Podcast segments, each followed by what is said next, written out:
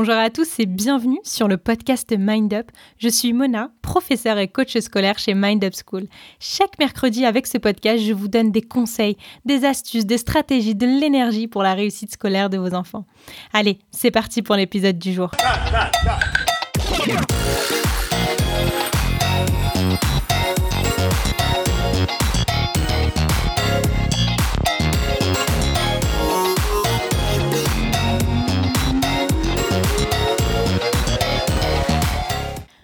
Bienvenue dans l'épisode numéro 1 du podcast Mind Up. Je suis ravie de commencer cette nouvelle aventure avec vous. J'espère que vous allez bien, que vous avez le moral, que vos familles, vos enfants vont bien. Aujourd'hui, on va aborder un sujet important et qui revient dans plusieurs discussions. J'ai nommé la motivation. C'est également la réponse que je souhaite formuler à Karine, maman de deux jeunes adolescents, qui m'a demandé comment elle pouvait les motiver. Alors Karine, voici ma réponse. J'en profite d'ailleurs pour vous inviter à nous rejoindre sur le groupe Facebook Mind Up, l'entraide entre parents et professeurs, où vous pouvez poser vos questions et je vous répondrai en tous les cas, j'essaierai de vous répondre en podcast chaque mercredi. N'oubliez pas qu'ensemble, on est plus fort. Alors n'hésitez pas à nous rejoindre. La première chose que je pourrais vous dire, c'est permettez à vos enfants, à vos adolescents, d'avoir des objectifs à atteindre. Finalement, ces objectifs vont leur donner envie de se lever le matin, Généralement, ils privilégient souvent le court terme sans se soucier euh, du moyen, du, moyen et long terme, ce qui forcément peut causer quelques problèmes de motivation. Il faut les aider à avoir une vue d'ensemble, les aider à se projeter. Généralement, les adolescents ignorent pour quelles raisons ils étudient. Ils doivent pouvoir se projeter et vous pouvez les aider en leur demandant de se poser des questions. Et cela peut être des questions comme euh, pourquoi me fait-on apprendre cela? Quelle en est la pertinence par rapport au monde dans lequel je vis? Offrez-leur aussi, euh, si vous le pouvez, des exemples d'applications comme euh, le, moyen de parler anglais lorsque vous partez en vacances. D'ailleurs, vous pouvez en parler avec les professeurs du groupe qui pourront vous aider à justement trouver du sens à leur apprentissage. C'est très important, et, et, ça même dès le collège, de travailler avec eux leur projet professionnel. C'est de là d'où va découler les objectifs. Ça va leur permettre de se projeter, de leur donner une raison d'aller à l'école, de se lever le matin. Vous pouvez même leur demander comment ils se voient demain, quels sont leurs rêves, les domaines qui les passionnent. Ça va vraiment donner du sens et ils vont y voir plus clair. Et, surtout, n'oubliez pas que votre enfant, il doit pouvoir être capable de rallier ses études à un projet de vie, à un projet professionnel. D'ailleurs, après cela, vous pouvez lui proposer des récompenses qui peuvent constituer euh, une motivation extrinsèque et euh, leur promettre l'achat d'un cadeau, pardon, par exemple, si leur prochain trimestre est meilleur ou simplement s'ils obtiennent une bonne note. Et au fur et à mesure, ça va pouvoir impacter et développer cette motivation intrinsèque. D'ailleurs, je ne suis pas réellement favorable à la carotte et le bâton, puisque cela a parfois tendance euh, à étouffer justement la motivation intrinsèque et aussi à réduire la performance et la créativité. En tout cas, si le sujet vous intéresse, je pourrais le détailler dans un autre podcast. Mais dans ce cas précis, ça va permettre euh, à l'enfant, à l'adolescent de mettre en place plusieurs stratégies pour obtenir de bonnes notes ou simplement pour le coup une bonne moyenne. Finalement, c'est ce qui va lui permettre de renouer aussi avec la réussite. Plus on réussit, plus on a envie de réussir. Et justement, il faut qu'il y prenne goût. D'ailleurs, ça me fait penser à une petite anecdote. D'où l'importance de, la projection, de la visualisation. J'ai le souvenir d'une élève qui, euh, une fois qu'elle a bien établi son projet professionnel, elle tenait absolument à être en tête de classe et avoir les meilleurs résultats possibles. D'ailleurs, elle a commencé dans ma matière à 9 et elle venait me voir en me disant Madame, il faut absolument que j'améliore mes résultats, euh, dites-moi comment je peux faire. Donc finalement, à force de persévérance, elle s'est beaucoup entraînée et, ça lui a réellement donné une motivation parce qu'elle se voyait dans cette formation et elle travaillait vraiment pour intégrer, pour l'intégrer et l'importance de la visualisation, c'est que je lui ai dit, écoute, maintenant tu vas visualiser le 20, à la méthode, tu t'es beaucoup entraîné, tu comprends l'ensemble des cours, donc visualise le 20 et tu auras 20 au bac. Je lui ai surtout dit de ne pas oublier que c'était possible, que moi-même je croyais en elle et que je savais qu'elle allait y arriver. Sincèrement, je savais qu'elle pouvait avoir un 20 au bac. Elle avait la méthode, les compétences. Il fallait simplement qu'elle croie en elle et qu'elle sache qu'on croyait en elle. Et finalement, elle vient me voir le jour des résultats du bac en me disant Madame, j'ai eu 20. Quelle satisfaction on est capable d'avoir 20 et je le répète et je le répète sans cesse à mes élèves. Il faut y croire et simplement, alors simplement s'ils m'entendaient dire ça, se donner les moyens. Et, derrière le discours que j'ai tenu avec elle et, vraiment la, démarche en fait qui m'a amené à, penser comme ça, euh, c'est une expérience que j'ai lue euh, qui montre euh, justement que le regard des professeurs et, même des adultes en général, donc ça peut être vous, le, regard qu'on posait sur les enfants, sur les adolescents, avait une grande influence sur leurs résultats. C'est ce qu'on appelle l'effet Pygmalion.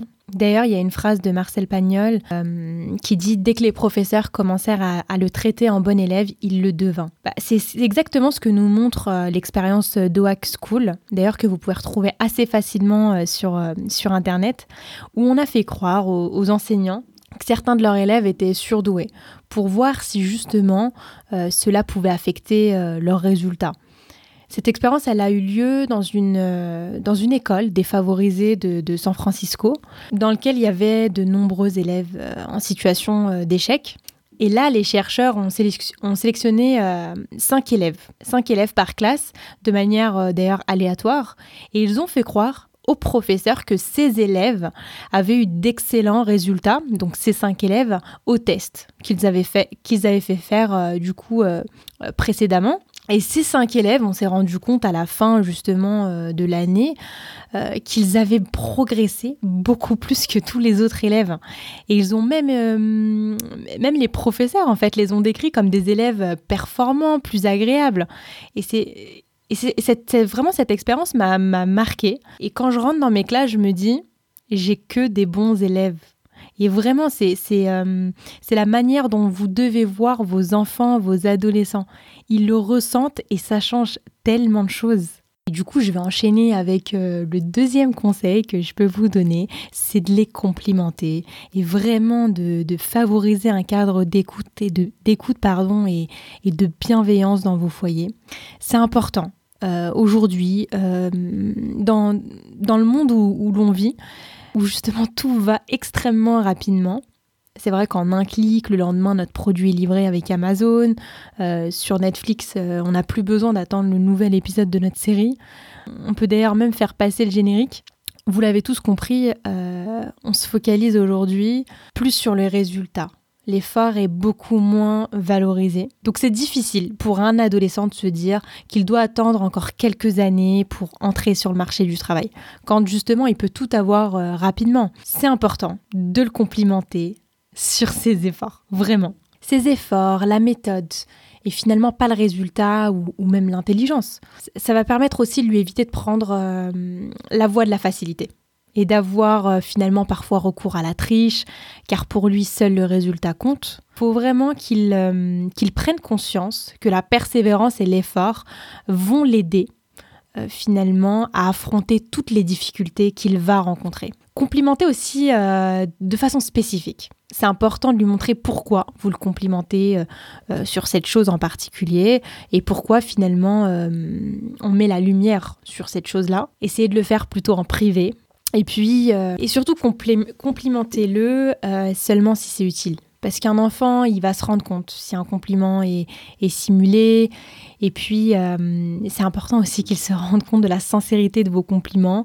c'est aussi pour ça qu'il ne faut, faut, pas, faut pas réellement en abuser. Donc, faites-lui prendre conscience de ses forces. Vraiment, euh, vous-même soyez dans l'observation et regardez ce qu'il fait de bien. Montrez-lui aussi que euh, il va avoir une aisance dans certains domaines plutôt qu'un autre euh, par rapport aux autres justement et que tout le monde peut réussir. D'ailleurs, on a des intelligences multiples et je vous encourage à regarder les, les huit formes d'intelligence développées par Howard Gardner faut lui permettre de voir qu'il développe des stratégies aussi de réussite dans certains domaines et qu'il peut appliquer euh, ces stratégies dans d'autres domaines. Ça peut être aussi de l'observer pendant qu'il joue aux jeux vidéo et de lui dire que vous êtes assez étonné de la manière dont il arrive, euh, je sais pas, à augmenter les niveaux et que finalement, peut-être qu'il peut appliquer certaines choses euh, au domaine scolaire Faites-lui savoir finalement qu'il a de la valeur, que vous êtes fier de lui, que vous lui faites confiance. Parce que finalement, votre reconnaissance, c'est un très beau cadeau que vous lui offrez. Donc encouragez-le, dites-lui que vous croyez en lui. Euh, je pense que c'est hyper important, surtout à l'âge de l'adolescence, hum, de protéger son estime personnelle et qu'il ait confiance en lui, puisque une mauvaise confiance en, soi entraîne forcément un manque de motivation. Donc on oublie les reproches, on les valorise sur leurs actions, euh, sur les actions qu'ils font bien. Voilà, ça, paraît peut-être logique, mais franchement parfois on, le fait sans s'en rendre compte. Je me souviens d'ailleurs euh, lors, de, lors des remises euh, des bulletins avec, avec les parents, lorsque l'élève passait de 8 à 9 ou bien de 7 à 10 ou, ou même de 7 à 9, les parents, en fait, inconsciemment, euh, parlent pas de la progression, mais vont plutôt évoquer le fait que euh, qu'il aurait pu avoir la moyenne, que, que finalement, euh, il aurait pu doubler la moyenne de base. Et moi, je le vois sur, euh, sur l'élève, c'est que ça, le démotive et puis ça accentue la pression qu'il peut ressentir. Donc vraiment, félicitez-le plutôt sur la progression et même nous, en tant que professeurs, on essaye de le faire au quotidien avec eux parce que c'est encourageant et, euh, et vous lui montrez que vous êtes fiers de lui. Et le troisième et dernier conseil que je peux vous donner, c'est vraiment de lui montrer l'exemple. Parce que pour remotiver un ado, lui montrer l'exemple, ça peut parfois être très, très efficace.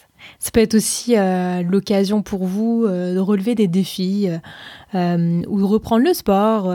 ça lui donnera, ça donnera, ça lui donnera peut-être envie de lui-même reprendre le sport ou bien reprendre la lecture d'un de vos livres. S'il vous voit aller au fond des choses, il aura peut-être envie d'en faire autant. Les ados, ils sont pas dupes. Hein. Et puis, ils remarquent quand on leur dit de faire quelque chose alors que nous-mêmes, on ne le fait pas. N'oubliez pas que pour qu'un adolescent soit épanoui, il doit avant s'assurer que vous, vous l'êtes. Parce que quand vous êtes triste ou déprimé, il y pense beaucoup. Il, s'en préoccupe énormément. Alors voilà, ayez conscience que vous êtes de bons parents, que vous faites le maximum pour eux. Les parents que je rencontre, parfois sous peine que leurs enfants sont en échec scolaire, pensent être, pensent être de mauvais parents. Alors bien entendu, c'est faux. On est, on est conscient des difficultés auxquelles chaque famille fait face et on sait et nous savons que vous êtes de bons parents. Soyez-en convaincus. Et n'oubliez pas, la réussite appartient à tout le monde. Prenez soin de vous et à mercredi.